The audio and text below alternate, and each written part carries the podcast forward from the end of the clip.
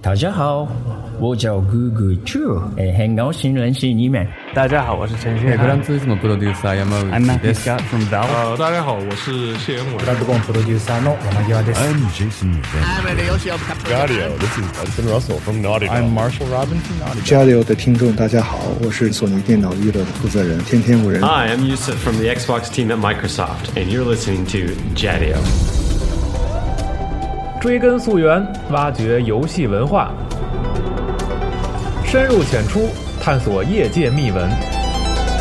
聊游戏也能长知识。欢迎收听集合网加丢 Pro。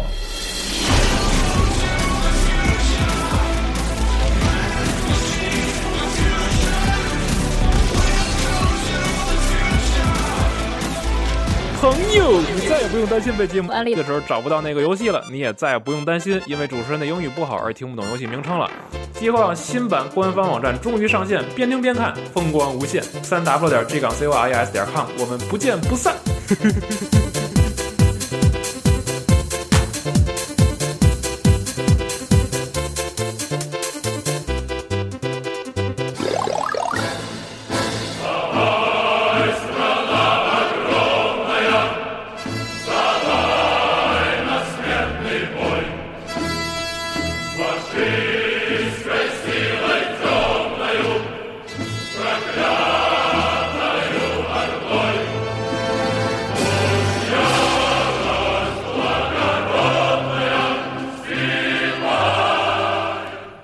大家好，欢迎收听最新一期的《加丢 Pro》专题节目，我是西蒙。那么大家听到这个特别雄伟的、神圣的战争，然后作为开场曲啊，大家可能感觉到了，我们这是一期跟战争和历史有关系的节目。那为什么录这期节目呢？因为正好是反法战争胜利七十周年，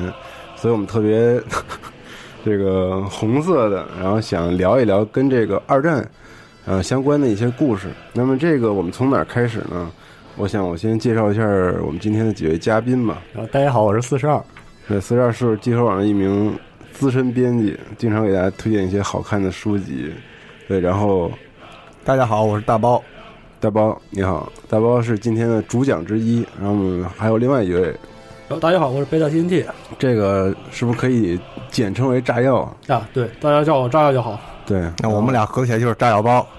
对对，炸药包组合今天是。特有杀伤力，对，然后今天请到炸药包组合，其实就是想跟大家串讲一个有意思的点啊，就是这个二战时期的这个武器，我们可以从轻武器开始，就是给给大家介绍一下我们在游戏里见过，或者从电影里头见过的这些武器，它们有什么特点、什么故事。然后其实炸药在我们集合网还刚刚发了这个 MGS 里面武器考据的专题，然后大家也可以去看一看，如果对冷战时期的感兴趣的话。那特我别们全。对，特别全，特别特别深入。那么今天呢，就给大家串讲一下这个武器的在二战时期的特色吧，好吗？我们可以分为几个大类来讲。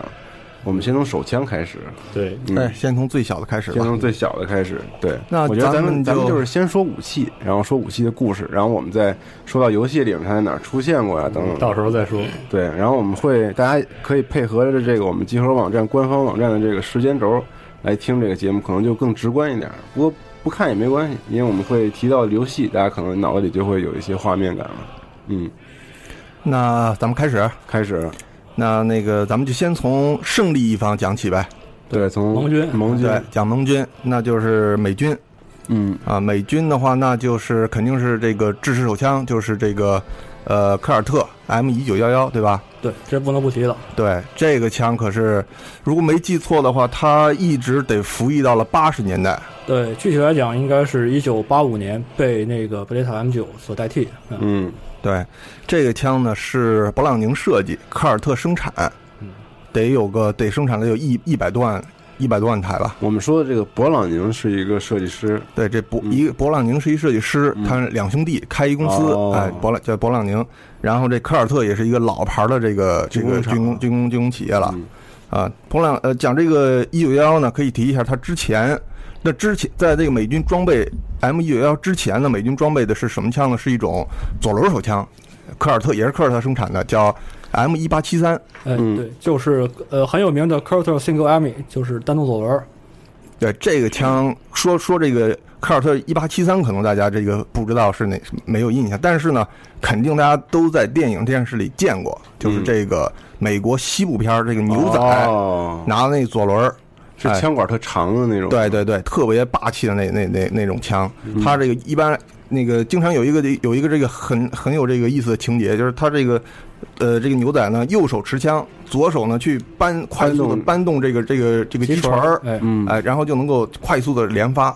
这个相信大家印象深刻。他等于那个西部牛仔是拿手来拨动这个击锤儿是吗？对，对他为了为了射速，它是那个波动击球的时候手是是扣住扳机的啊，也就是说击球一放，它立马就击发了，就不就是说你全都全是靠呃左手的扇动击球的动作来控制这个射速。哦，就不是用扣动扳机的这个方式来来发射子弹的，就是更快。嗯哦，这应该也是就是左轮山猫那那把手对，没错，那个核心装备里边那个 Al- Revolver Ocelot Ocelot 嗯用的就是这个单动左轮，耍的虎虎生风的那种。哦，原来如此，嗯，对。然后呢，再说说勃朗宁。嗯勃朗宁呢，他在设计这个，在跟科尔特一起这个生产这个一九幺之前呢，他还有一个型号，这个型号也可以聊一聊。这个叫勃朗宁 M 一九零零。 M 一九零零，对，这个枪如果没记错的话，它就是呃挑起第一次世界大战的萨拉热窝暗杀那个呃那个奥地利大公的那那枪。对，某种意义上来讲，这把枪是杀人最多的一把枪啊。哦，杀人最多的一把枪，对嗯啊杀过很多名人，哦对，也有杀人未遂。对，还有这个伊藤博文，对吧？伊藤博文也是被这枪暗杀的，啊，据说还有还有这个应该还有列宁，都是这把枪就是 M 一九暗零杀的零。，是有人尝试用这把枪来暗杀列宁，因为这个枪比较小巧，就造型很袖珍。对，这个枪当年在中国可是非常的流行，因为当年正好赶上这个军阀混战，国内这个时局动荡，哦这个人人都买一把这个手枪自卫。自卫啊。那么哪个游戏里头这把枪比较？说实话，这把枪在游戏里出场的其实相当少，哦，因为这个时间点太太早，太嗯对早比较早。另另外呢，它是因为它不是一个军用的制式手枪，咱咱们说嗯明白制了制式就是说对大军大批对量军装备，哎大量装备军军备军队所采购的，我一般叫制式的。叫制式武器，对对哦这个相对来它是一个一个一个民用的，明白对了，嗯，就所以二战爆发之后，它就很快被 M 九幺幺来替代了，嗯。对，没错。啊，那这 M 个一九幺幺这个枪呢，在游戏里面呢，这就多了去了，多了去任何一了个游戏里都有嗯，啊。对这个就是基本上美军士兵就是人手一把，人手一把，对标准的副武器。就每个兵他都会带一把这个手枪，没错。嗯嗯呃，这倒不是。要是当然说，实际上来讲的话，就是步兵可能只有那个排长、班长或者是一些技技术的军种、呃官员嗯通信员、机枪手会带一把手枪。普通步兵一般来讲是不配步不配不配手枪的，只有步枪。哦对，实际上就是在游戏里副武器默认有这把嗯枪，但是比如说我们在那个《胜利之日》（Day 嗯 of Defeat） 的这个游戏里，嗯不是所有的兵种兵种能都配配这个枪对，嗯有的兵种就只有刀，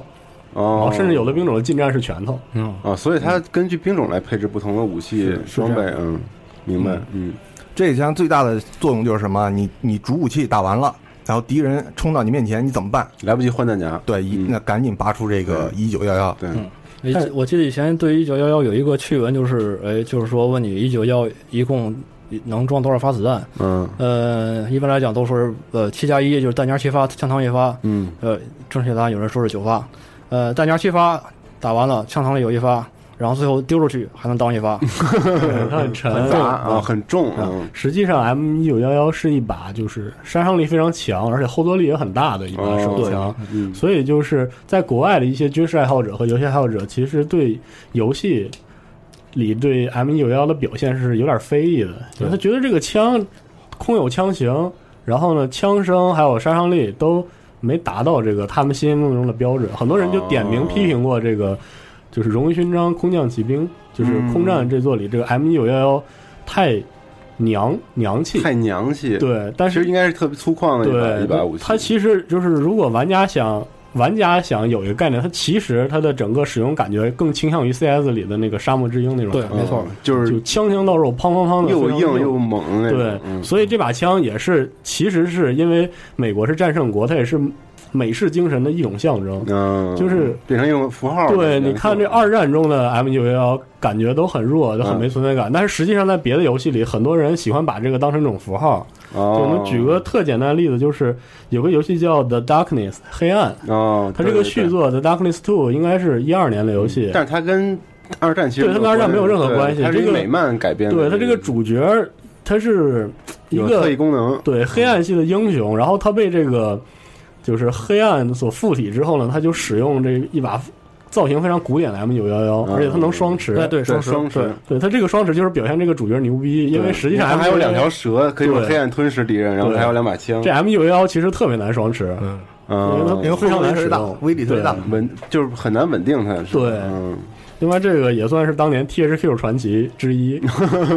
嗯就是很值得怀念的一个游戏，也不知道能不能有续作。嗯另外，这个一九幺幺是不是在合金弹头里还出现过？嗯，对，那个合金，大家如果仔细注意的话，那个合金弹头的四个主角，两男两女，两个男性主角 Marco 和 Tarma，那个手他们手枪那把手枪就是幺九幺幺。哦，嗯能在哪儿看呢？合金弹头三，如果你用那个用两个男性主角通关，他们最后把会把枪扔到海里边，你会注意到那把枪它就是有一个有一个特写，就是特写191是对吧？哦，哎，这个太有意思了，嗯，对，所以这个枪还是很经典的，是那是相当经典对从一代古名至今枪各种游戏里面都对出现过，嗯，对，好，那美美军的枪就讲到这儿，嗯啊，那么接下来就是德军的枪嗯啊，包哥最喜欢的德式装备啊，我那没办法，因为我是德粉嘛，嗯，哎，终于讲到了啊，嗯，那一说德式的手枪，呃，相信大部分的人首先想的就是鲁格，鲁格对吧 P 零八鲁格嗯 P 零八，嗯，那么但是呢，在讲鲁格之前呢，咱们讲一个另外另外一个枪，跟鲁格这个有关系的枪，就是当时呢，德军要这个通过 PK 的方式来决定制式手枪，那么 PK 的双方呢，嗯就是竞标是吗哎竞标，是竞竞标对对对嗯嗯。那就是呃这个竞标的双方呢，一个就是鲁格 P 零八，嗯一个就是毛瑟的一个叫 C 九六，对哦毛瑟 C 九六。啊，是这个，然后呢，这个 C 九六呢，就是因为各各种原因，这个枪口上上跳啊，然后那个这个轴线有问题啊，设计的不科学，人体都不，反正没有没有入选，嗯，没有入选之后，但是但是这个这个得想办法挣钱啊，得把这枪卖出去啊。当时已经就这把 C 九六吗？对，毛瑟 C 九六要卖出去啊，那怎么办呢？好，卖到中国，这个枪呢，呃，生产了得有上百万把，呃，百分之七十都销往了中国。对这个在而且它在嗯哦中国有一个呃，咱们看这个呃抗日抗日的这抗个日电影神电剧啊那那枪就是驳壳枪或者叫盒子炮，就是底下有一盒子，那哎方对的你方方的那个枪盒管子很细，对对对哦，那我们小时候。然后管那叫什么吗？我们小时候管那叫啪叽 Q，哈，就是因为那以个前枪声，对，因为以前那个老的那种 那个啊音效的效对抗日影片里有老标志性的啪叽 Q 啪叽 Q，对然后对对斜着甩那个枪那么打，对啊，还有很嗯多有很多魂名儿。这个枪应该是说为为这个中国这个抗战胜利是做出了不可磨灭的贡献啊。对，哦，他跟鲁格还曾经竞争过这个德军制式手枪的，对没对错对对，啊哦，嗯可惜是失败者。这个之后咱们还会讲到啊，还有另我外以为只一是款土枪土匪用那种小，实实际上不是，嗯，还是很不错的，啊。之后呢，咱们还会讲另外另外一款枪也是哦啊，竞标失败，然后被 被送到中国。这个但但你咱们待会说儿讲它这个设计不合理，它体现在哪儿啊？这个这可以炸药讲讲。呃，这主要因为它这个首先来讲，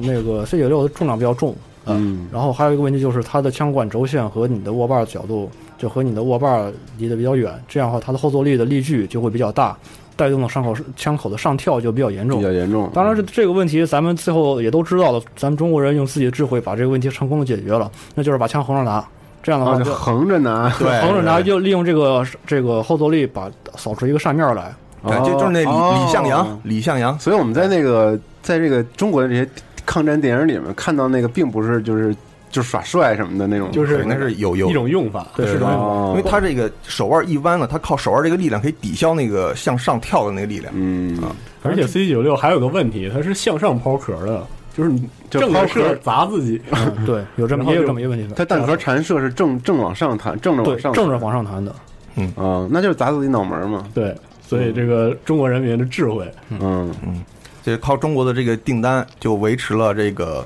C 九六这条生产线。嗯，就包括这个用法在那个很有名的，大家都知道《合金装备三》里边，艾娃和那个接头的时候，他就用这个方法把那个接头地点的伏兵，哎，一个一个全干掉了，就是就是把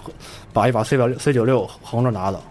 啊，合金装备里也出现过这个武器有啊啊，很有名艾娃是这个中国特工，对啊就，拿所以要有中国的特色的武器。器是吧？嗯，好，那咱们回过头来讲讲这个鲁格。鲁格、嗯啊，这个鲁格呢，呃，它应该非常好认，因为它那个枪角有一个，就肘是节枪身有一个，肘节对，一个是枪上那有一个肘节，再一个它那个枪的什么叫握肘节，啊就是一个激激发的一个一个一个机构。呃，实际上那个肘节就是这个鲁格的枪机的闭锁装置啊。一般来讲，那个手那个枪械的话会，自动枪械会分为会有两个两种两个概念，一个叫那个自动方式，一个叫闭锁方式。呃，对于对于 P 零八来讲，闭锁方式它就是肘节闭锁，如果自动方式的话就叫那个枪管短后锁。它是说，呃，依靠这个肘节的，呃，伸伸伸直的力量，把这个枪膛关关闭，然后利用后座的时候，枪管和肘节一起一起后座，也就是和枪机一起后座，然后有一个装置把这个肘节挑开，然后这样才是开锁。就哦是实际上对这个枪械设计里，这个怎么让这个枪膛封闭起来是个大事儿，是吧？对，包括那个那个刚才也提到幺九幺幺，它是那个勃朗宁的设计结果，它这个闭锁叫呃那个铰链式闭锁，呃它的这个自动方式也是相关的后座。这个这个这种这种这个结果是相当经典，包括那个苏联的 T T 三零或 T T 三三，就是咱们的五四也是用同样的自动方式和闭闭锁方式。经过时间检验的一种模式。对，这个鲁格这个枪在这个兄弟连里，对呃，有很有名有出镜，嗯对，他那个美军的战士都非常想得一把这个德军军官配备的鲁格手枪，然后当做一个像像算是一个那个战利品，然后收藏。结果没想到，然后最后枪走火，然后把自己打死了。这也是对李这个当时这把枪的一个安全性的一个算是一个真实表现吧。对，没错。因为那个 P 零八它的那个那个击杀方式没有击锤，它是用的是那个七针平移，你没法通过外部的状态来确认这把枪是否是处于待机状态，而且它的这个，啊哦而且它无法确认他是否是待机就上了膛了，对是就是而且还有个问题就是它的那个保险上写的是德文啊，嗯没看懂，以为是已经关上保险了，结嗯果就是确实是没有关，然后就就就走了火。对对对对对，嗯。但是游戏里面有没有体现鲁格手枪？其实游戏里也很多，呃，对，应该说也是德国，他是德国士兵，总觉得他们手里一定那把手枪就是鲁格手枪。嗯，但是最早出现肯定是这个德军总部三 D，九二年。啊哦，那里面就已经对，你能拿到这把枪，这把枪在屏幕右下角是一个像素图画成的一个鲁格手枪，嗯但是很明显是对，非常明显，因为鲁格这个枪型就常非常有特点对，啊，但是在游戏里呢，实际上这枪在看不出来当时这个技术所所限就是一把枪而已，嗯对，嗯，就是一符号。嗯对，嗯，然后后来实际上就是基本上经典的二战游戏都有这把枪，对但是就像这么说吧，我作为这个介绍游戏这个人，其实我还是挺难办的，因为二战游戏对枪械表现其实特别的统一，而且统一怎么讲？没有特就点是没有特点，真的没有特点，因为这些都是制式装备，进军队都是这些装备，嗯都是这些装备。对，而且那个时候的这个枪械设计又不像现在有这样对这个扩展性的要求，嗯，所以基本上就是这些型号，你不做就是你不专业，啊，然后必须得做嘛，对，必须要有，嗯然后就是标志性的，所以鲁格手枪几乎出现在所有的这个游戏里面。游戏，但是有一个例外，就是今天我可能会重点经常提这个这游个戏游戏，就是红色管弦乐，嗯啊，红色管弦乐二里德国的初始手枪是 P 三八，嗯，就是应该是瓦尔特对，嗯鲁格一会儿咱们就之前讲的讲一下这一嗯对项对。然后，但是这样的话，说到红色管弦乐，我就补补充这样一点吧。我们之前说盒子炮，嗯，红色管弦乐里也也有盒子炮，而且这把枪在红色管弦乐里非常有意思，它是是那个型号，就是它可以改装成冲锋手枪那个型号，就把哦那那个那硬对对质没错的没错，就是木质的这个枪套枪托儿，还有一枪托，对，然后塞在这个握把上，然后可以拿来这个射击。而且在那个红色管弦乐里，它还是这个加长弹夹型号的啊，二十发的。对，就是在游戏里是一个非常凶残啊的一把手枪，哦令人印象非常深刻。嗯，别的实际上就是大部分的游戏对手枪，二战游戏对手枪的描写不够突出。轻描淡写。对，主当然主因为主要还是这个主主武器嘛，嗯主武器对对重要毕竟是副武器，在游戏，尤其是 FPS 里边，永远都是配角。对，都是没有子弹的时候换出来，赶紧解决敌人用哎对。对对对。不过我觉得四十二刚才说的红色管弦乐，我觉得今天可能四十二会着重在是是个重头戏啊好好重头戏。对，因为这个游戏据四十二说是一款非常拟真的一对，款。不但就是离我们近，而且这个做的很有个性的对这么一款 FPS 游对戏，，我觉得你可以时不时的把它特色对给我们介绍介绍行，我觉得很有意思。之前我也被成功安利了，对对特别魔性对这个游戏。那么让包哥继好，续继续介绍啊武器。！嗯刚刚刚那个四十二提到这个 P 三八，这个就是到了德军的应该战争后期了。嗯，那是瓦尔特 P 三八这个嗯枪，它就是一个呃联动式的这个发射。这说到这个枪呢，呃，它后来有有几款型号，呃 PP，然后包括 PPK，嗯、PP 这个枪应该就是希特勒自杀用的那把枪，对对哦吧？对，然后那个 PPK 也其实也很有名，就是零零七 James Bond，哎，他零零七用的这个 PPK，因为它这个就说这个 P 呢，什么叫 P？这个 PPK 这 K，它 K 就是这个紧缩或者小尺寸的意思，明白？就是德德文这个里边它经常用 K 来代表这个，比如说。咱们经常见那个奔驰，奔驰汽车啊，GLK 那个 K 就是就是这个指的就是小型小型化，对。然后现在的 MP 五也有缩短型，叫 MP MP5K 对对对这个 K 哦我记得写出来，呃，我不会德文啊，写出来英文英文写看上去就是 K U R Z 这几个字。 K U R Z 对，包括后边我们要就是讲到，要讲到这个毛瑟卡尔九八 K，哎，嗯它这个 K 也是指的是，呃，这个小的意思，就是对它是因为短枪管枪。好，继续说这个 P 这个 P 三八 P 三八嗯啊，这个就是呃到二战后期它的枪了，嗯啊，嗯，P 三八的话，在二战之后也有继续的发展，它发展出的后续型号就是瓦尔特 P 五。嗯这把枪一般是我记得在二战之后是作为那个警察部队的对警察部队的警察的、哦西德的警察的配枪。嗯，然后游戏里边倒是最近几年还真有出现过，比较比较典型的就是那个《深海三》里边那个查理。查理那个那个大光头，嗯他的配枪就是一把瓦尔特 P 五，当然了，在在游戏里捡不到这把枪了。哦，那光头那对个对对那个爱尔兰佬嘛，对，就是他。嗯，那这个美军、德军讲完了，那嗯其他的国家的可以简单介绍一下，比如日本的啊，南部十四，南部十四，嗯啊，这个枪其实南部十四，对对对，嗯，咱们就有很响亮的名字，谁都知道的，就叫王八盒子啊。哦，王八盒子，对，这嗯个这个名字得意由来是因为它的那个枪套，嗯，样子很怪，看着就像一个乌龟一样。乌龟哎，嗯所以说就叫王八盒子。但其实并不是因为枪长得对奇怪啊，当时日本的手枪有一个很大的问题，就是普遍威力偏低，不光是那个王八盒子或者九四式都是有这个问题。嗯，对，威力威力不够。这把枪就是也在红色管弦乐里出现过，嗯就是。我推荐红色管弦乐还有一个原因就是它更新的其实挺频繁的，嗯就在前几年它更新了一个就是大型的扩展包，叫开始疯狂安利了啊，对，嗯就是叫 Rising Storm 风起云涌，风起云涌。因为这个红色管弦乐它比较有名是二代，嗯然后二代的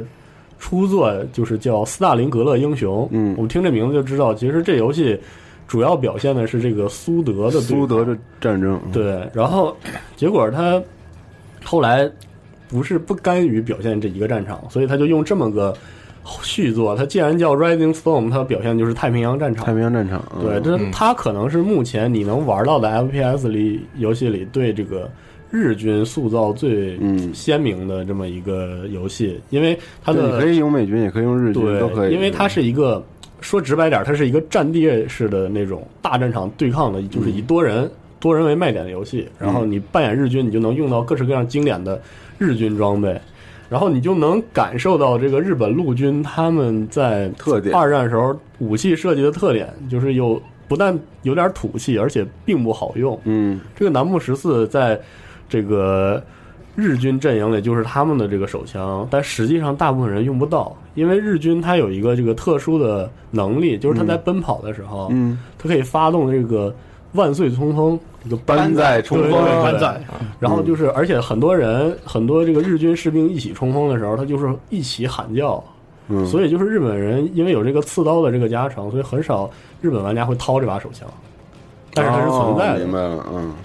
就是这这也是还原当时对，就是为了还原这个日军备日本这个部队作战的一个一个特色，对，嗯，就他们有一个这种冲锋，是的嗯所以他们也很其实很少用到这种手枪嘛对。嗯，好，那好，咱们这个手枪部分就就讲到这呃儿。我我都多说两句啊。首先的话，好嗯刚才肯定会忘了忘了那个苏联的。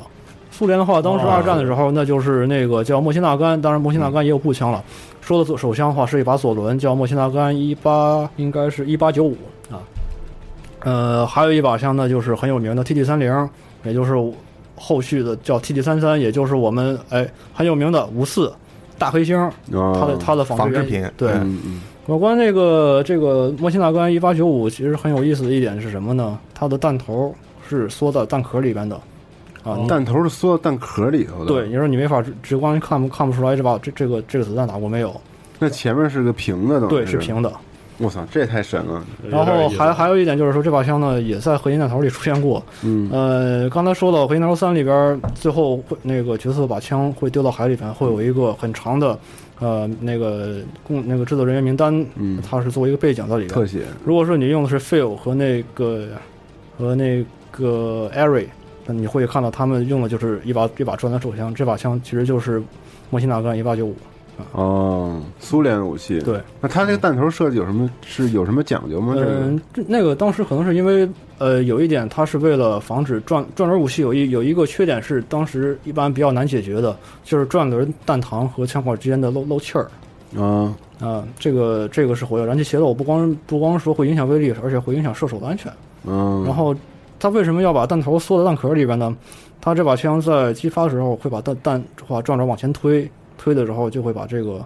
呃弹壳的颈部推直接推到枪管的末端，这样就就就防止了这个这个火药燃气火药燃气泄漏的问题。嗯明白了，嗯，比较安全。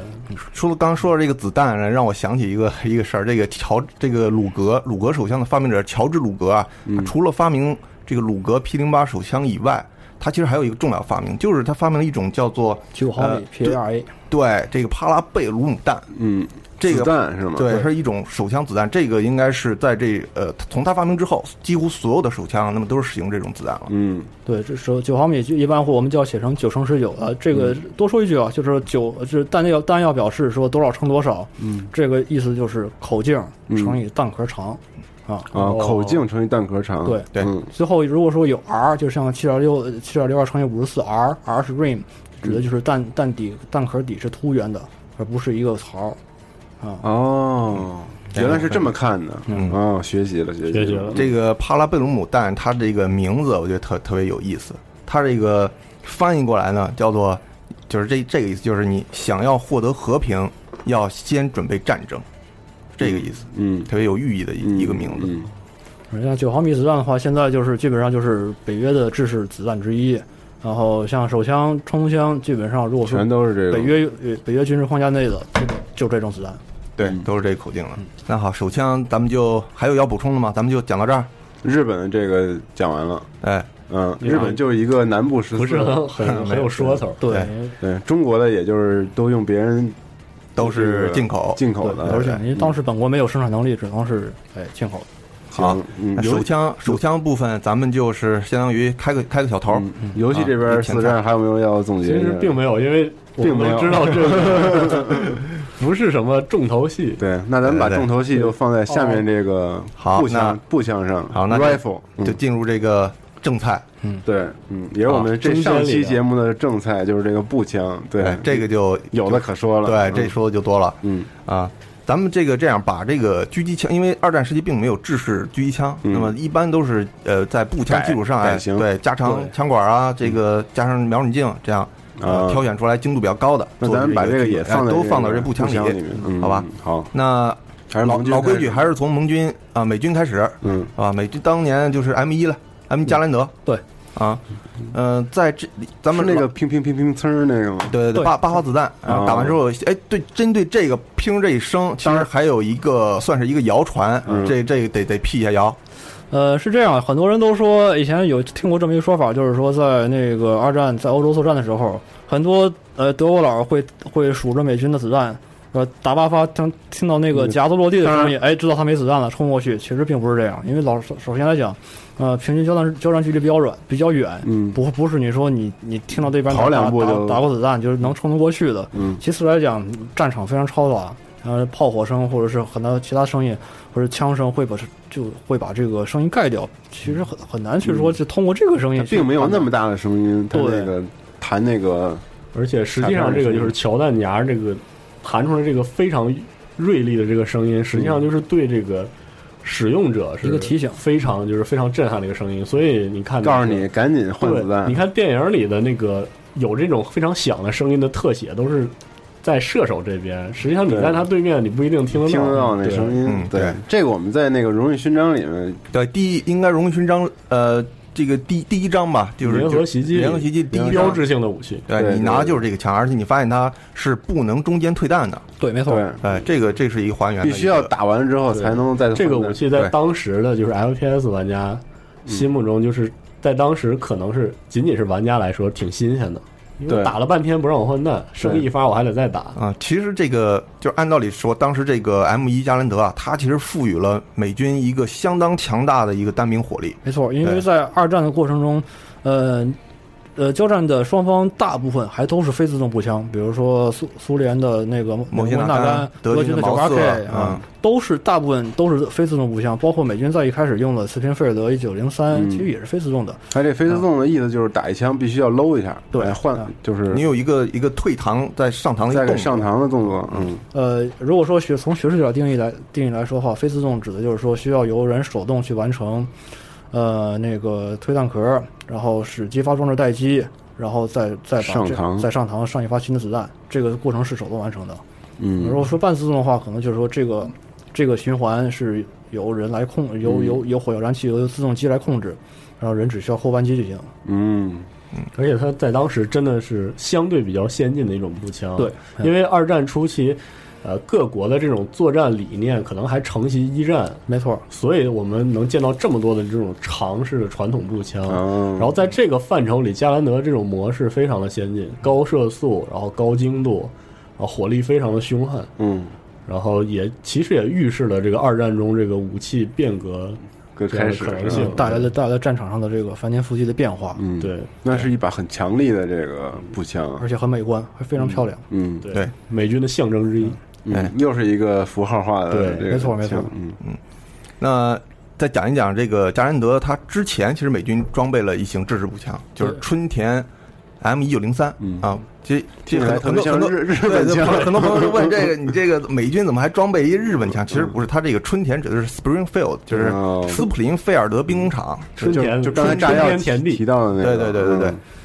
就这个枪，呃呃，如果我没记错的话，《拯救大兵瑞恩》里那个狙击手，他用的应该就是一把这个春田一春九零田三加上瞄准镜的一把狙击枪，对没错啊，一 M 四 M 一 M 一九零八 M 四，啊嗯，这样一个型号，其实这个事儿就是非常有意思，就是因为这个 Springfield，我们印象中在电影人表现特别喜欢把它塑造成狙击枪，对，因所为以单在因为单发的嘛，对吧？对，所以在游戏里呢，大家就倾向于这把枪一出场就带个镜儿，嗯，哦，但实际上 就是它实际上是制式装备，就是谁都会用电影里的一种误导，对嗯，因为它确实很精准，嗯很帅，而且它加了镜之后枪身就更漂就亮，大部分的 FPS 游戏里都会，对就是只要一抄出现春田就对一抄起来这把枪就是就带个镜儿对，对，嗯那有没有不带劲儿的呀？其实我印象中一时半会儿想不起来很难想起来，嗯，其实实际上来讲，在二战时候，并不是说一开始就是说，呃，美美军就是不管美军陆呃海陆军还是陆战队，都是一宿都是 M 一，但实际上一开始都是混混着来，M 一并没有普及。嗯，呃，就包括实际上在太平洋战场上的时候，苦逼的陆战队还在用单发的1903啊，呃，除了这个一九零三和这 M 一加兰德以外，呃，美军其实还装备了另外一种一种就是短卡宾枪 M 一卡宾枪。嗯像这种枪主要是装备在这个呃一些这个就是非一线战斗的这种兵种，比如说啊、这个炮兵啊，啊通信兵啊，这这这样这样就的嗯是自卫的这种武器，对它介它的威力呢，介于这个手枪和这个制式步枪这个之间。间对，嗯然后是专门专门设计的一种卡宾弹，就是说实际上是把那个应该是，嗯，点三零的点三零 ACP 给加长了一下，然后口径也还是七点六毫米，但是就是说，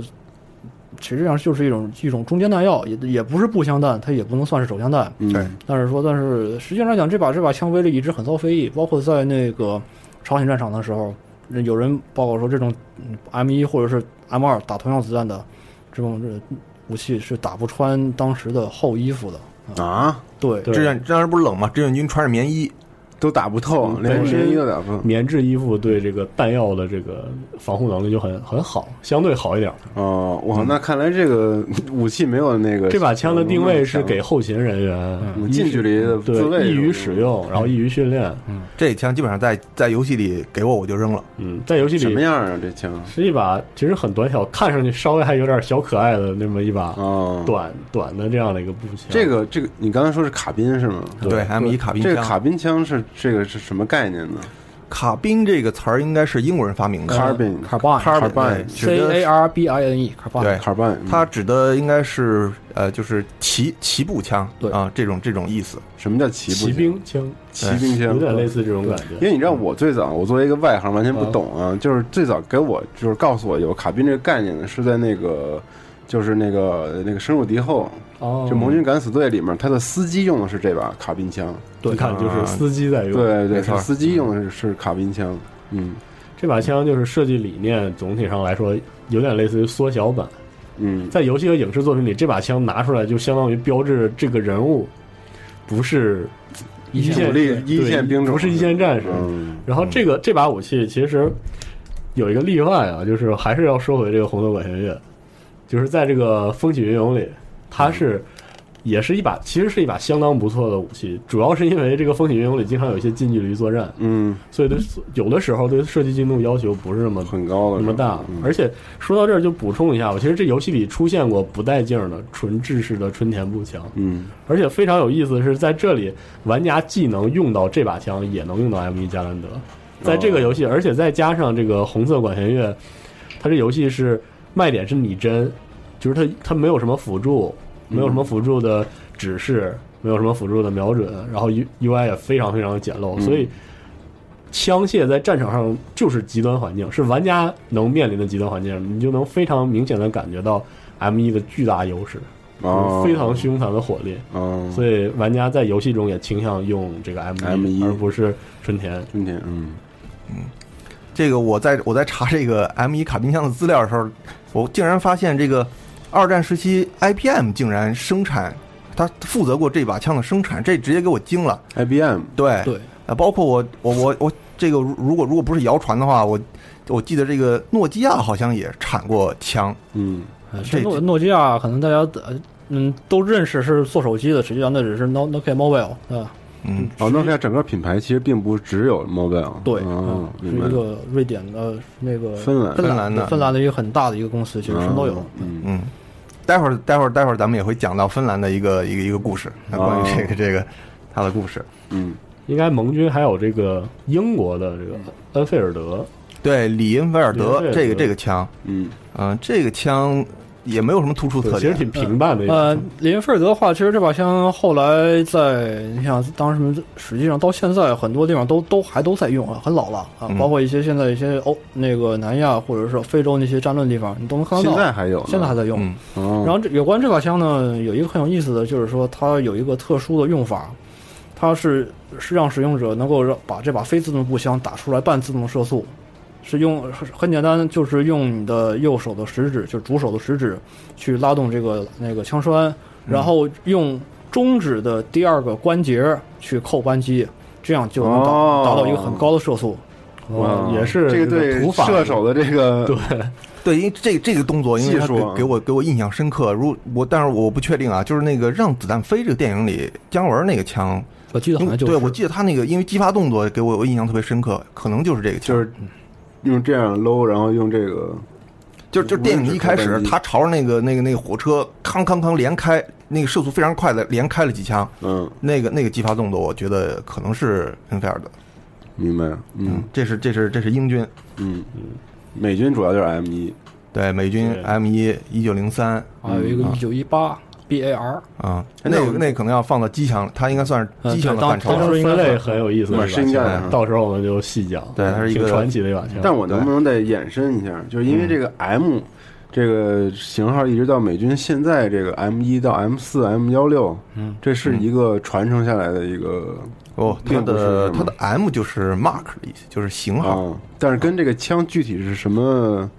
就是什么地方生产设计的，这个并没有关系是吧？没有直接关啊这个一般原来如此。制式型号一般都是军方去赋予它的。嗯啊，这个型号是部队给的，而对不是这把枪本身的那个型号。对，哦，明白。你比如美军的这个 M 九的现目前装备的 M 九制式手枪，那么它实际上是布莱塔九二 F 嘛，呃，它实际上是不按照这个来的。呃，准确来讲叫九二 FS，嗯，有一个安全装置。嗯，原来如此，就是它这个可能是遵循一些逻辑，然后也让其实是让游戏也、嗯也运用到了。就是我可能说这个之前，我得问一问，就是 HK 四幺六嗯哼，现在是没有列装是吧？已经列装了。啊，已经列装了。那个陆战队采用的，他们型，他们叫那个，我记得好像是改成了 EM 开头的型号，对，叫 HKC 幺六 D，然后它的机他们采购回来叫那个 IAR，就给了一个制式的一因个为型号，哎使是命吧？召唤其实也有过类似的命名法，他们就直接把这把枪叫做 M 四幺六，嗯有点类似遵循这个逻辑。哦然后就实际上虽然是他们虚构的，但是玩家或者是爱好者能感觉出来，这个就有点暗示近未来美军列装了枪列装这种枪感觉。嗯 M 一其实它的后续的话是 M 十四，嗯啊 M 十四，但是在越战的时候呢，就被 M 十六给给替掉了，代代替了替掉了对嗯，M 十四它的设计理念有点有点有点复古嗯，但是很但是后来它好像又又这复活了，在那个就是因为反恐战争，嗯啊，它因为 M 十四它的特点是这个大口径，然后高威力，嗯呃，他发现在城市战中啊、用来这个射杀这个墙后面，特别是那因为阿富汗、伊拉克的那种土墙，哦哎，用来这个穿透伤害，穿透嗯墙壁，哎，非常有非常有非常这有这还效。这还真不是，就是说，呃主要因为呃 M 幺四是一个典型的全威力中口径步枪，嗯嗯、它的这个这个远程的精度还是很好的，所以说后来实际上我们那个美军采用的是那个叫 M M 二幺和 M 二五两种狙击步枪，这两种都是以 M 幺四为基础改进的，改进的对。嗯然后最后后来近几年还有现代化版的叫 M K 幺四 E B R，哦，这个嗯，确实出现过在游戏当但中。这个 COD 的现代现代战争里也都出现过这几种就枪，呃那个 C O D 不是那个 M M P S 四里面有啊，嗯，哦，嗯，但是它还是不太符合现代步枪的设计理念。现代步枪都是追求小口径、中威力，对吧？然后携嗯载弹量你要多一些，嗯，啊，这样子的。那咱们继续说回二战，嗯，好好好，咱不要那个跑太远，对，好拓展回到来近未来，啊是反 正的，好，回来那就是那就德军了，嗯，好吧，德军，德军那制式制它制式步枪就是这个大家都非常熟悉了，毛瑟卡尔九八 K 对，嗯嗯，啊，它这个前面这个卡尔就是德语的卡宾的意思，对，啊这 K 就是刚卡尔才咱们说过是小尺寸的意思。嗯，就说到这个枪啊，呃，还是咱们先说说跟它相关的一个枪，很有意思。嗯当年啊也是，呃，跟那个毛瑟这个 C 九六和这个鲁格的这个情况很相似，也是当年这个德国德国陆军他们想要装备一种新的制式步枪，然后就开始招标。嗯那当时竞标的这个也是一个是这个毛瑟的这个呃九八 K 九八九八 K，然后呢，另外一型就是他当时的这个呃一个陆军委员会，他们自己搞了搞了一种枪，叫做一八八八。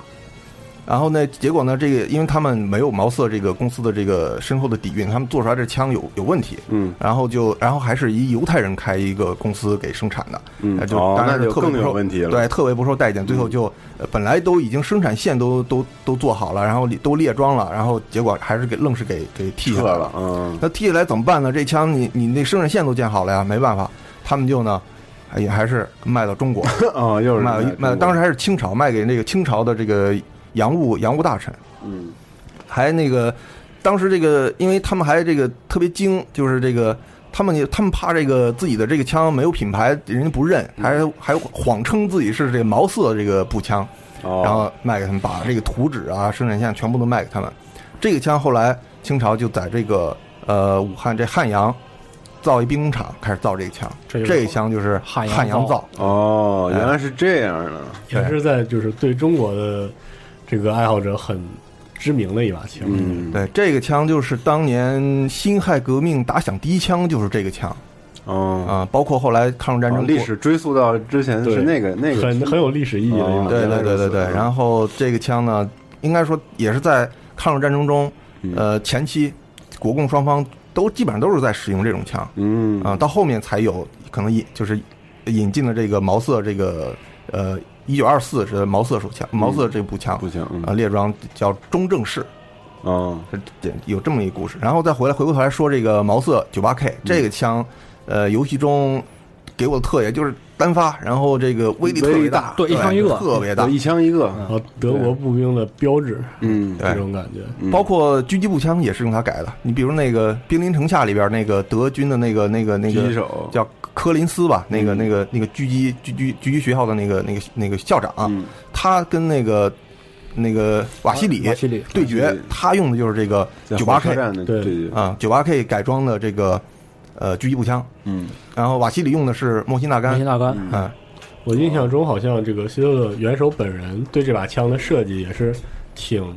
重视的，对对对对他本人经历过一战，嗯所以这把枪有很多这种对当年一战作战思路的这个反思，嗯，它是很典型的那种继承一战作战理念的一把经典步枪，应嗯该说，嗯怎么说呢？就是这种栓动式嘛，嗯然后在游戏里其实就是典型的一种，它代表这种节奏，嗯啊啊，就是因为这把枪和这个呃春田不太一样，它在游戏中登场也经常是不带劲儿的，是一把感觉对是一种对遍地乱乱捡的一把枪。对，嗯，然后在这里就是，但我还挺爱用的，对，其实因为很它多威力人特喜大，啊嗯欢，对，威力大，嗯威力大，非常非常有趣这把对枪嗯嗯，而且它这个天弹这个动作非常有意思，这样压着，就是好像是一节形容一下，应该是一节挡在那个打开的这个枪膛上，然后向下压，呃，那个先是这个非自动步枪装填可能都差不多，就是说对先先把枪枪枪栓拉开，把弹把弹把弹膛打开，然后用那个弹桥啊压满了弹桥往里一压啊、嗯或者是一发一发往里往里边摁，嗯然后再把这个枪膛关上这。弹桥就是连成串儿的一串儿的那个对子往弹外嘛，一压嗯对嗯对啊，我记得在荣誉勋章当中，就是这个毛瑟是一发一发天弹的，出现过一发一发天弹的样子。但是呢，好像有一点印象，对，但好像是，但是后来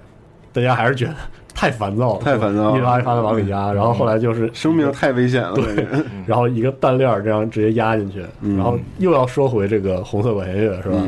这红色管弦乐也是狂按压下去的，但是红色管弦乐有这样一个特点，就是你是不能在你是不能在这个 UI 上看到你剩了多少发子弹的。啊，只能就是靠绝绝对真实，对你躲在战壕里长，就是打完一段时间之后，你长按你的装填键，嗯，然后你的士兵、你的人物会低头把你的枪栓拉开，往里看一一眼然后这个时候游戏只会告诉你它是满的、半满、快打完了，你就自己记嗯啊告诉你一个你就模自己糊记的着一个了嗯对，而且红色管弦乐是这样的，就是它不是说你在射击打空弹夹之后，然后游戏自动停止你的射击。而是说，如果你打空弹夹还要执意扣动扳机，你就能听到这个空膛音咔啦咔啦的响嗯啊。但是 Dry fire 游戏不会停止你自己的动作，你要自己记好。哦，是这样的一款游戏明白了非常的硬核它是第三人称吗？不是，是第一啊就是人第一人称的，啊所以有的时候经常是在巷战里你就慌了，是非常有临疯场狂感，扣动对，非常有临场感，一点都没就是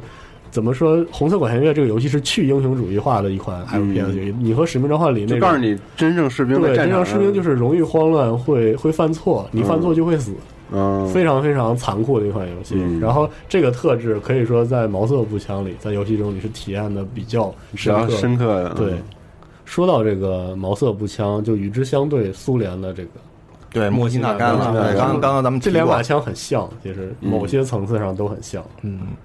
这个刚提过这个呃瓦西里，这个他们就是用这整个其实整个苏军嗯这是他们的就制制式步枪嘛，制式步枪。呃，后来朝鲜战争的时候，这个苏联也是支援了大批的莫辛纳甘给到这中个国对对嗯武装了三十多个师，嗯，我操就是靠这个那么多对，就是靠一个是靠这，一个是靠造了太多，一个是波波沙冲锋枪，待会儿嗯后后一期咱们会讲这个，嗯嗯然后呃，刚说到这个瓦西里，他不是他们不是这个狙击手对决嘛？嗯，但实际上世界上最牛逼的狙击手还嗯不是他们，是一个芬兰人。啊啊，世界第一。对，如果对这个历史稍微有点了解，那么其实，在二战之前。呃，苏德军、那个德军入侵这个波兰之前嘛，苏联其实苏芬入战争呃，苏芬战争，苏联入侵芬兰，但是大败而回。啊嗯，在就在这个苏芬战争期间，就出现这么一个神狙击手、神枪手，对，嗯叫西，应该是叫西蒙海赫吧。嗯，他最高纪录应该是杀了五百多个苏军。嗯，他就是靠一支莫辛太纳狠甘了，，而且嗯还五百多个人，这是什么对啊样的记录啊？因为他们那个苏联人不是这个芬兰人，他们有这个狩猎的传统。嗯，哎，最近不是有一个猎人电影，最近有一电影叫什么《冰冰封游戏》（Big Game），嗯，讲的就是就是这个芬兰人救一个分离芬兰小孩救一个救美国总统。啊，那里边就是描写描写这个芬兰人这个有有这个打嗯猎嗯猎的这个猎人的这个传统，这这可以看一下。呃，当时这个他就用一根，他就用一支这个莫辛纳杆，而且而且还不带瞄准镜，嗯，因为我他操不带镜杀嗯500多个人对对对嗯，简直不可思议对，因为因为他有道理，因为当时芬兰是一个多呃全是雪地嘛，嗯对高纬度地区，对他啊不用镜是有道理的对你用镜容易反光，在雪地就里像那个反光特别明显，战地对战地玩家可能都知道，就是这个找闪的嗯狙击手看对闪光哎一抬头这个疯狂的闪，就对赶紧趴下。对，对这个这个对有关对狙击镜这个闪光的描写，很多游戏都有。其实对对包括在对《合金装备三》里边那个对 The End 那只那只莫辛纳甘，其实也有，你就可以用这个方法去找它在什么位置上。嗯，啊，是的，对，嗯，而且还经常电影里经常有这样一种描写，就是呃，在对狙击手对决的时候，对方会一枪打到打穿瞄准镜，打到这个眼睛里对，打到眼睛，对把对把头部击穿。老实说，对这有个这样一个情节，其实这其实是假的，对吧？拯救大明之人其实是有讲对对嗯的对，他们试过，因为尤其是越后来的这些狙击镜越复杂，很难击穿的，嗯没法没法击穿，其实是没错而就啊算是击穿了无法击穿是吧很难击穿，他们试嗯了啊，试过。所以留言终结者的留言留留言终结者好像搞过一个次搞过一次试验，啊对就就是往镜里打，对结果是穿不透的，然后有一个这个讲狙击枪的那个纪录片也讲过，这个留言好像是越战的时候，还是什么时候，他找了一位士兵，专门找了各种型号、各种年代的狙击镜来穿，但是发现非常难击穿，非常难击穿对这种。哦，实际上这狙击镜啊狙击镜是很好的防护，很复杂的而且对这嗯狙击镜很贵的，在当以当时的技术，当时就是蔡司嘛，那玩玩摄影的嗯应该知道，蔡司镜头，其实蔡司当年就是做瞄准镜瞄准镜出家的。哦，我操，原来如此，对太牛逼了，长知识。嗯，然后，呃，说到这个莫辛纳甘，在这个甭管是在苏联人手里，还是在这芬兰人手里，都都大发神威。但是实际上，他在咱们中国人手里也也是立下了赫赫战功，就是朝鲜战争，咱们中国的一个狙击手张叫桃芳哎，张桃芳，他应该是。呃，单人击杀二百多人吧，哇美美军太狠了，也神人也是不带劲，神人那也是也不用开镜，用的就是一支那个莫辛纳甘的短步枪，而不是标准尺寸的。当然还是它短步枪。对，嗯，当时就说就是说，实际上，呃，有人说这个这个成这个成绩也许有也有点水分。当然嗯了，我觉得我个人来讲，可能觉得他这个呃水分可能也有，但他肯定是也这人也是有真本事的。嗯记得以前说是在给那个军委主席表演的时候，一百米底腰射击，枪枪十环。这这个以前我在射击队儿底腰射击，对，我在射击队儿时候试过一遍，拿五拿五六万一一百米底底腰射击打全环靶，那连连上靶子都没有。哦，炸药炸药可是打过一千三百发子弹的人，对，呃，没那么多。那呃，那时候是大概是二零一零年，我在我们学校的那个射击队儿，然后训练，然后为了参加比赛，然后练了哇大三三个礼拜啊。嗯，就喜欢射击的朋友，其实也可以去咱们北北京那个就有那北方射击场，嗯啊可，以它打一打对，嗯那里边基本上好多制式武器都有。呃，那这个说这个可以多说一句，那那个射击场我大概一也是一零年时候去过，然后就是说没有没有那个介绍信的话，制式武器打不了啊，哦得得到单位或者在学校去开一个介绍信，说是对什么国而且是自爱爱自国呃主义教育、自国对防教自育，介绍某某某同志到爱你国处主义接教受育这国防教育，盖一戳儿嗯啊，哦就可以进去了还有这说法对对对，得介绍一去下对国防教育嗯去的话一定要记得带介绍信，啊如果没有介绍信的话，好像就只能打点二或者是那个就是运动运动步枪那种五六半啊，然后顶多顶多就能打一把那个峨眉三五二。当时我去哪儿玩这个，就是咱们出口型的北约口径的呃 SVD 啊，嗯嗯，仿制的 SVD，就是其实莫辛纳甘这枪在《使命召唤》里特别适合凸显，就是当时苏军的艰苦战况，嗯因为你打起来特着急。对，没错。那我这个枪特点能不能先大概说一下？就是它是半自动，在游戏里对半自动非自动推枪总单发的，对，嗯其实就跟毛瑟遥遥遥相对的嗯两把枪，然后都是打一枪，然后拉动一下枪拉栓一下嗯但是可能和这个毛瑟毛瑟这步枪在游戏里给你的精准，虽然其实它也非常的准，但是如果我们提这个《使命召唤》里，嗯尤其是比如说《使命召唤二》里的那个苏军的这个巷战关卡，嗯，如果你没有换把它换成婆婆杀。而是只用这把枪打巷战，你会觉得特别的痛苦和着急，对对没错，特别烦躁。那我们在那个电影里，《兵临城下》一开始那个被赶着过河，上去直接给你把枪和对对对发，子弹，那个是这把枪，那就是摩西大干，那就是摩西大干，那就是摩西大干。而且这个这个情节应该是在 COD 里 COD 里完全完全展体现对对对对嗯哎你你那个那个发枪的人，前面那人把枪拿走了，给你给你给你一个一个嗯一排弹子弹对，啊一排啊！对我靠，那心里只有子弹没有枪，对，就是这就是在当时《使命召唤》已经开始是那种非常彻底的电影化表达，那个那个其实就是当时为了向冰凌城下致对为敬了，那致敬先有的电影，再有的这个。对，然后然后就开始做这种东西，因为就像《荣誉勋章》去致敬那个整个大兵瑞，对对那里边也是再现奥马哈海滩嘛，对，嗯因为它这个设计，其实我觉得它还是挺考究的，就是为了让玩家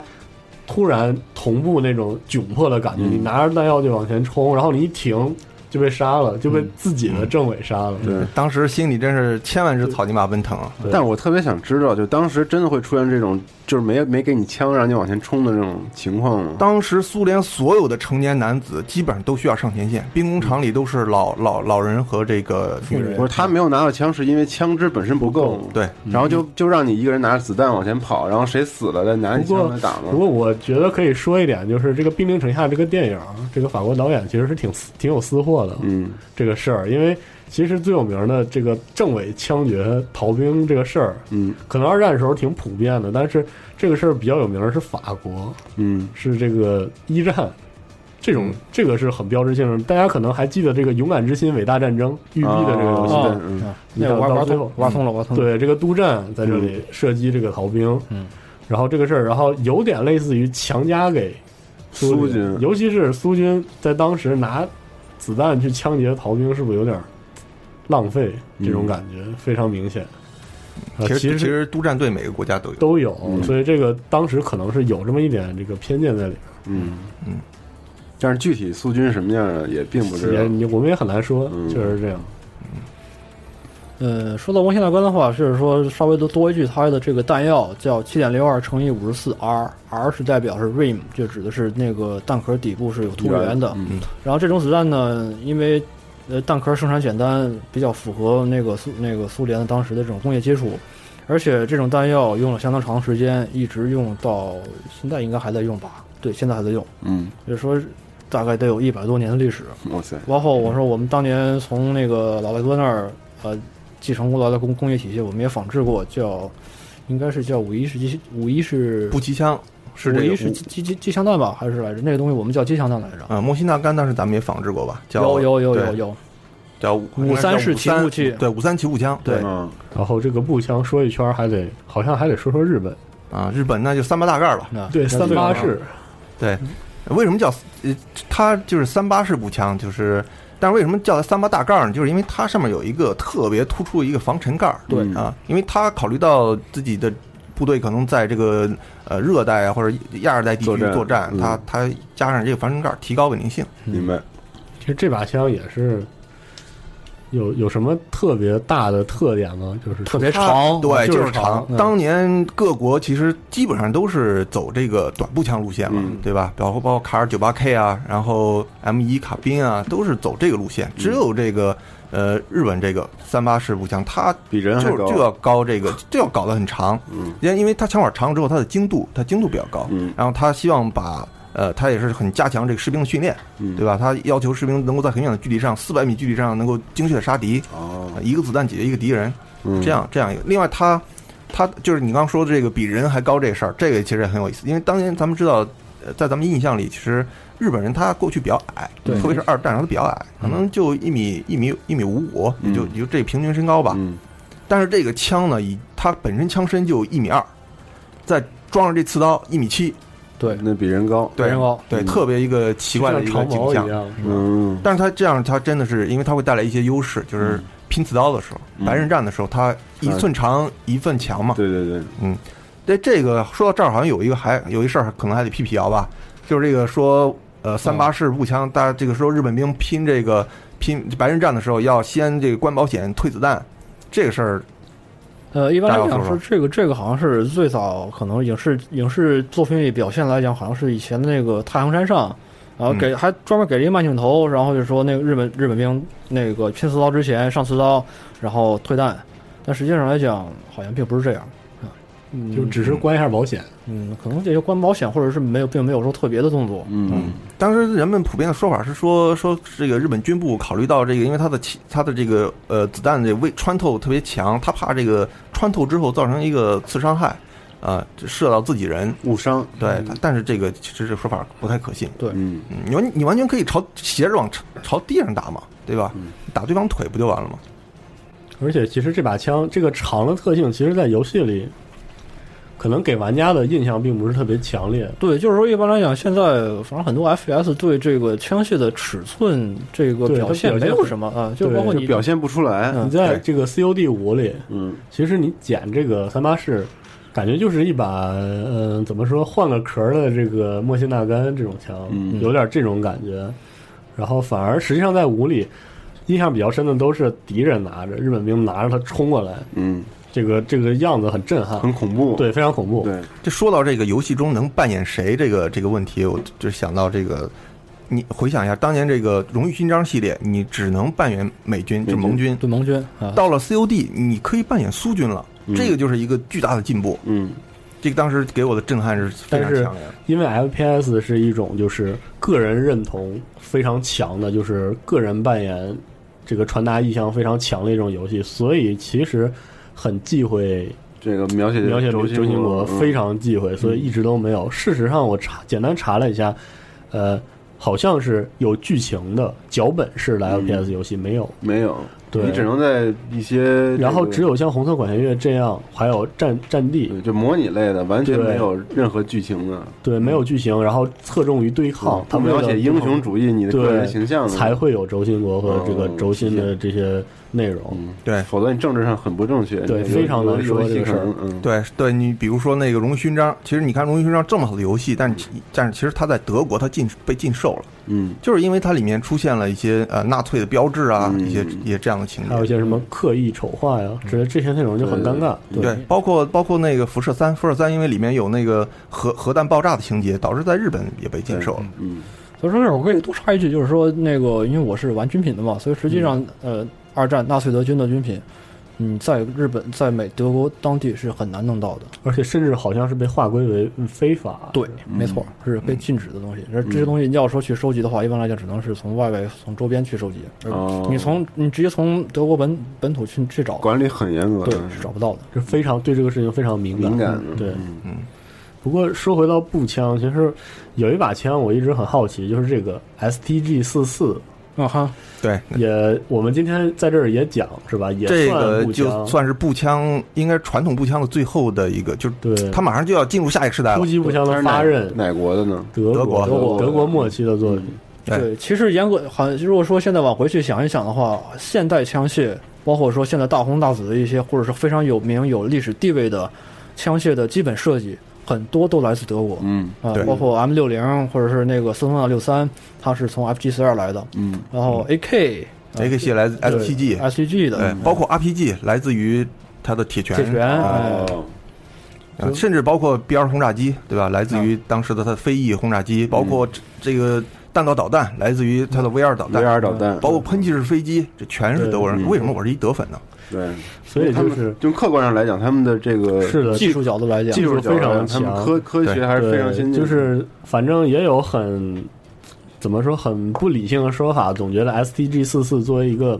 突击步枪的先导，作为一个非常优秀的步枪，它如果很早列列装，可能会改变二战格局。但是实际上历史是没有如果的。嗯，但这把枪因为是那个看起来挺重的那个，是的，其实它挺粗的那个机关，嗯啊这把枪身机枪上就是实际上 AK 四十七有它的影子，嗯因为据说这个卡拉什尼科夫在学徒的时候，在二战末期拿到了一把原型嗯原型枪，然后他非常喜欢，然后拆来拆去研究了很多，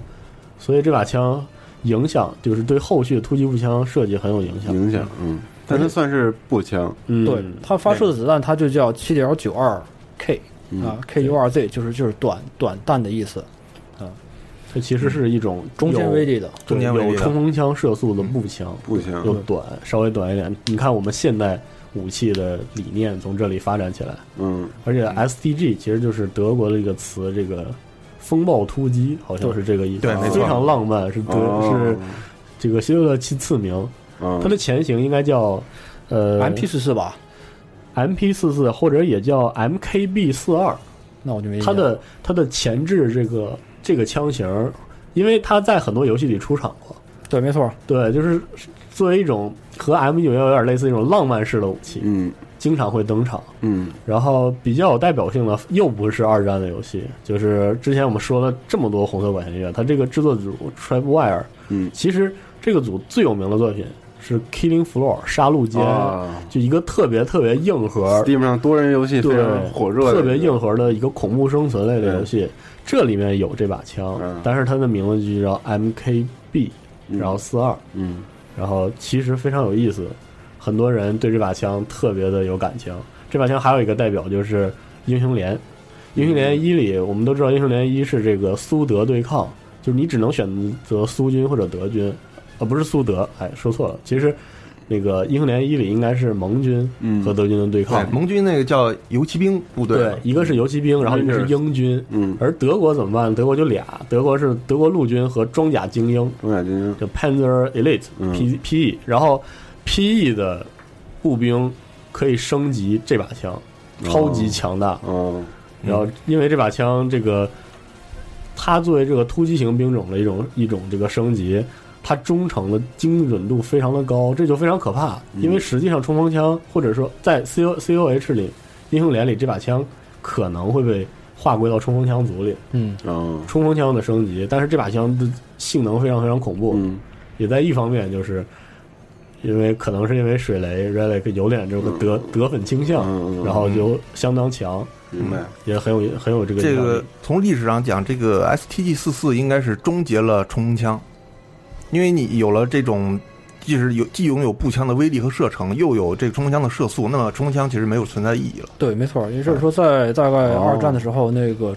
呃近距离的自动武器、单兵自动武器都是冲锋枪，是发射手枪子弹冲锋枪。哎对但是在有突击步枪之后，绝大部分的基层单位、基层步兵手里的冲锋枪全都换成突击步枪。就是冲锋枪到现在来讲，可能只是在可能特警单位或者是一些那个、嗯特种行动特种行动，或者是警察呃，或者是那种成员他们会用，就是主战武器都已经换成冲自动步枪了。那我们在这个节目一开始，其实可以给大家稍微普及一下这个概念，但是咱没说。嗯我觉得我作为一个外行，就是感觉你们说的这好像是步枪先开始，然后中间有冲锋枪，然后就是讲一下枪的历史发展是吗对，然啊后跟它是这个平行都有的，但是当冲实锋际上枪并不是，并不是，是吧对，嗯，嗯，一般来讲，如果说去为什么去区别冲锋枪和步枪，他们这个区别在什么位置？嗯、呃，冲锋枪和自动步枪它的区别，呃，其实其实其实也比较简单。冲锋枪一般来讲，我们认为是发射步枪弹手枪子弹的嗯手枪弹手枪子弹的自动武器，我们叫冲锋枪。嗯，然后步枪，那自动步枪的话，显然就是说我发射全威力或者是中间威力的步枪弹的嗯自动武器，我们叫自动步枪。嗯，那然后这个突击步枪，也就是结合两者的对，突击步枪优是一个点二战之后诞生的概念。哦，那我们二战时期并没有这种武器，对对，但 STG 四四是一就是把发刃，哦，开头是在这儿对，原来哎划时代的吧？原来是这样，而且其实这个这很很有意思的是，STG 的发明者就是雨果嗯这个设计师，他就是发明二战时期最好的冲锋枪的，二战时期最好冲锋枪就是他发明的 M M P 四零啊，嗯哦，也是他发明，这样他自己创造了一个历史，又用另外一种枪终结了这个枪的历史。明白了。那我们不妨这个冲锋枪还有这个重机枪，我们就留到下一期来对说，嗯因为对很多时候就是，呃，轴心国和盟军这个概念相对，就是因为 STG 四四就是这么一个分类非常尴尬的一把枪，嗯然后盟军也有一把枪，盟军通常把这把枪定义为轻机枪，但实际上它也是拥有很混合的这种特质，就是这个 BAR 嗯 BAR，对然哦后可能下期我们要好好说一说。行，那我们这期节目正好就介绍完了这个手枪和这个步枪，对对，然后我们下一期就介绍更加特殊一点儿这个是的冲锋枪和反正也是狂安利重机这枪个红色管弦乐。对对对，然然后我就故意的没把什么经典的、特经典的游戏都说了，也不知道会不会让这个听众激怒啊没关系，因为刚才我们也说了，很多制式武器在所有游戏里基本上对有都出有，啊现，所以我们也就不特意我们就说点儿嗯怪一点儿。对怪一点儿。对，包哥，你有什么要补充哎，的？另外我们可能就说的过程中遇有什么这个纰漏的，也请这个军迷多多包涵，是吧？欢迎指正。对，大家可以来我们集合网这个评论区里面告诉我们，然后我们也可以跟大家多交流一下。对，然后我们请大家期待我们的下期节目吧。我啊们下期就说各种层次的突突突，真正意义上的嗯突突突突，真正意义上的嗯对，那么这期节目先到此为止，感谢大家，我们下期节目再见。啊好，再见。